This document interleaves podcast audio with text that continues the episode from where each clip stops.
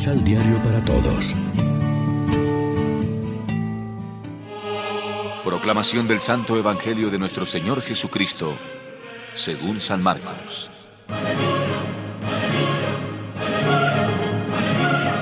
Pedro le dijo, Nosotros lo hemos dejado todo para seguirte.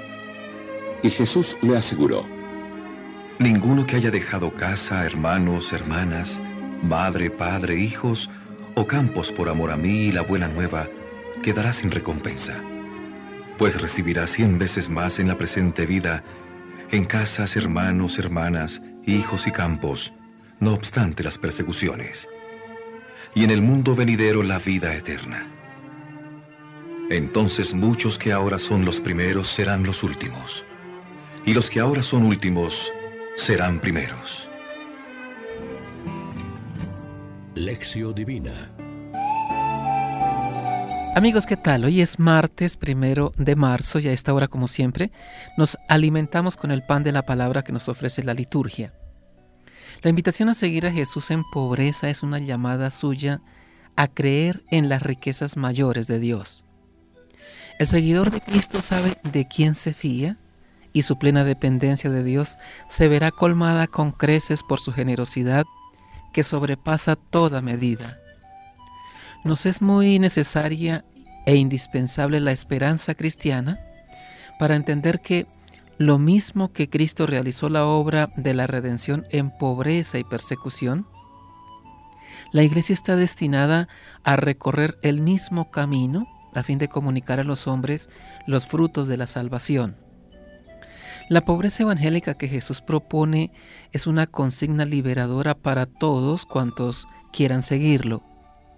La pobreza de espíritu y la pobreza efectiva son fe en acción y fuente de libertad.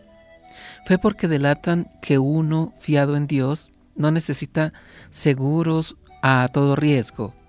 Y libertad porque sin equipaje y liberados de la seducción de la riqueza, está uno más disponible para servir a Dios y abrirse a los hermanos. Aunque Jesús descarta el culto al dinero y a la riqueza, no obstante, el esfuerzo por crear estructuras de participación en los bienes de la tierra mediante el desarrollo y la justicia es un compromiso de solidaridad y fraternidad humanas que brota de la fe cristiana. Desde siempre, la doctrina de la Iglesia ha insistido en la proyección social de la propiedad privada y de la riqueza en la comunicación de bienes y en lo que hoy se llama caridad política, es decir, un compromiso activo y operante, fruto del amor cristiano, en favor de un mundo más justo y más humano, con atención especial a las necesidades de los más pobres. Reflexionemos. ¿Somos conscientes de la recompensa que el Señor nos ofrece cuando somos fieles a la misión que nos ha encomendado? Oremos juntos. Alienta nuestra esperanza, lo necesitamos tanto. Afianza nuestra fe y corona tu obra en nosotros para que libres de la seducción de la riqueza estemos disponibles para Dios y los hermanos. Amén. María, Reina de los Apóstoles, ruega por nosotros.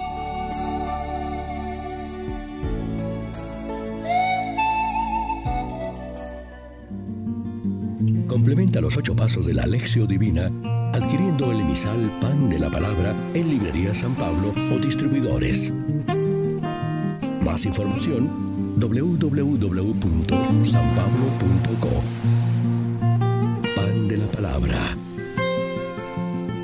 Vive la reflexión.